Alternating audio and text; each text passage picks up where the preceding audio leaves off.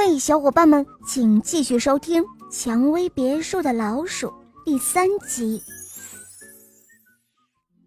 贝拉看蔷薇小姐并不在意，于是她就更加肆无忌惮了。她在别墅的篱笆上窜来窜去，把蔷薇花的花瓣打得漫天飞舞。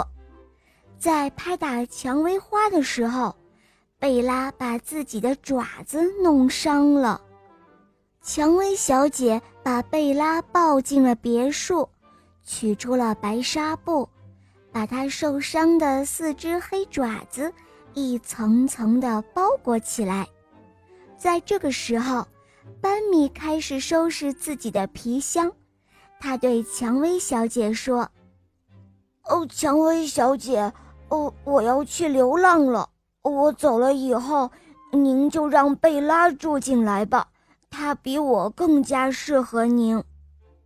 班米说着，伸出了他的手，他戴了一副小小的白手套，和贝拉缠满纱布的爪子拉了拉，然后就离开了蔷薇别墅。许多年以后，班米经过了很多地方，他酿造的米酒。常常让猫咪喝醉，但是自己从来没有再醉过。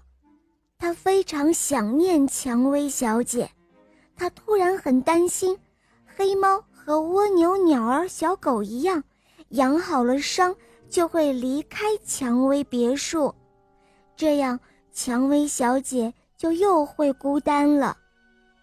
他焦急地回到了蔷薇别墅，看见。那只走路大声的黑猫贝拉，静静地坐在蔷薇花的下面，花瓣一片一片落在黑猫的身上，但是黑猫仍然一动也不动。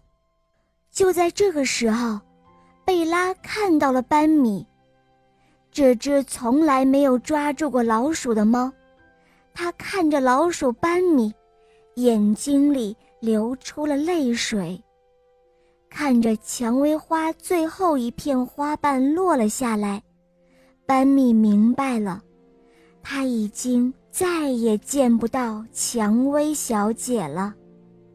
他，这只流浪了许久的老鼠班米，也静静地坐在蔷薇花旁边，流着眼泪，就像许多年以前。蔷薇小姐为他流泪一样。